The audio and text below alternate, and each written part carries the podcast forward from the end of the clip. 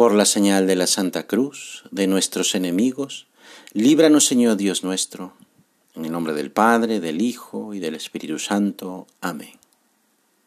Señor mío y Dios mío, creo firmemente que estás aquí, que me ves, que me oyes. Te adoro con profunda reverencia.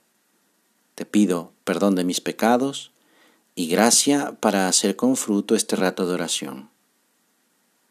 Madre mía Inmaculada, San José, mi Padre y Señor, Ángel de mi guarda, interceded por mí.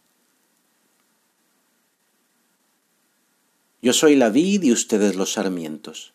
El que permanece en mí y yo en él, da mucho fruto. Dios nos ha creado para compartir su misma vida. Nos llama a ser sus hijos, miembros vivos del cuerpo místico de Cristo, la Iglesia, templos luminosos del Espíritu del Amor. Nos llama a ser suyos. Quiere que todos seamos santos. Todos los seres humanos queremos ser felices, pero solo se alcanza la felicidad, la verdadera felicidad, cuando el corazón descansa en el Señor, cuando estamos unidos a Él. Pues vamos a pedir a nuestro Señor en este rato de oración que todos tengamos un verdadero afán de santidad, de una mayor unión con Dios, y esto porque el mismo Jesús lo ha dicho, si ustedes permanecen en mí y mis palabras permanecen en ustedes, pidan lo que quieran y lo obtendrán. Pero no se trata de pedir a Dios como si fuera un dependiente de una tienda que tiene que darnos cualquier cosa que se nos antoje.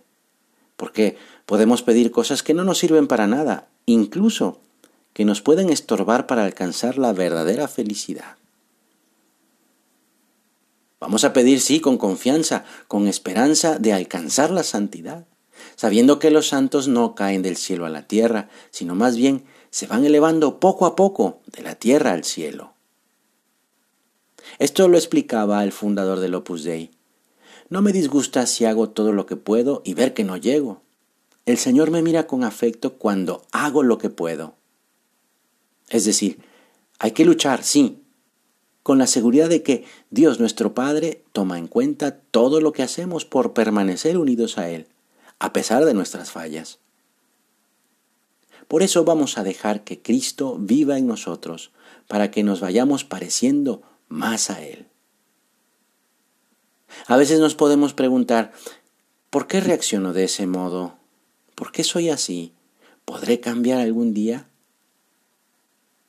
Quizá en alguna ocasión por nuestras faltas o por nuestra debilidad nos resultará un poco más costoso vivir la vida de Cristo. Por eso, cuando nos cansemos en el trabajo o en el estudio o en las labores del hogar, cuando encontremos el horizonte oscuro o difícil, entonces los ojos a Cristo, a Jesús bueno, que está acompañándonos siempre siempre con Cristo. Entonces el camino de nuestra vida estará lleno de paz aún en medio de las dificultades. Vale la pena. Así esa convivencia y diálogo con Jesús en nuestro día a día, en las cosas que hacemos todos los días, ese saber que Jesús está con nosotros, nos llevará a vivir propósitos concretos, prácticos, para poder vivir la vida de Cristo en mi vida. Así en las intenciones sea Jesús nuestro fin, en los afectos nuestro amor, en la palabra nuestro tema, en las acciones nuestro modelo. Tomando en cuenta siempre que saldremos adelante en las pruebas, en los peligros, en los padecimientos, no apoyados solamente en nuestras fuerzas, siempre escasas, sino en la protección de Dios, que nos ha amado desde la eternidad y no dudó en entregar a su Hijo a la muerte para nuestra salvación. Es más, el mismo Jesús se ha quedado cerca, en el sagrario, quizá no a mucha distancia de donde vivimos o de donde trabajamos, para ayudarnos, para curar nuestras heridas, para darnos nuevos ánimos en ese camino que ha de acabar en el cielo. Basta que nos acerquemos a Él, que espera siempre. Por eso nada de lo que nos puede ocurrir podrá separarnos de Dios, como nos enseña San Pablo. ¿Quién nos apartará del amor de Cristo?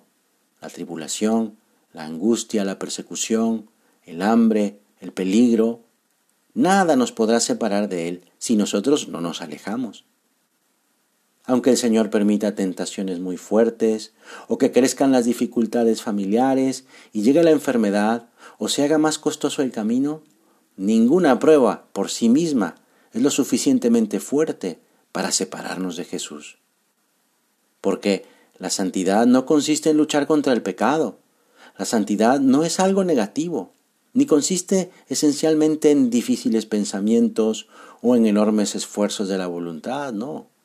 La santidad tiene su centro en Jesucristo, la meta de nuestra fe y de nuestro amor.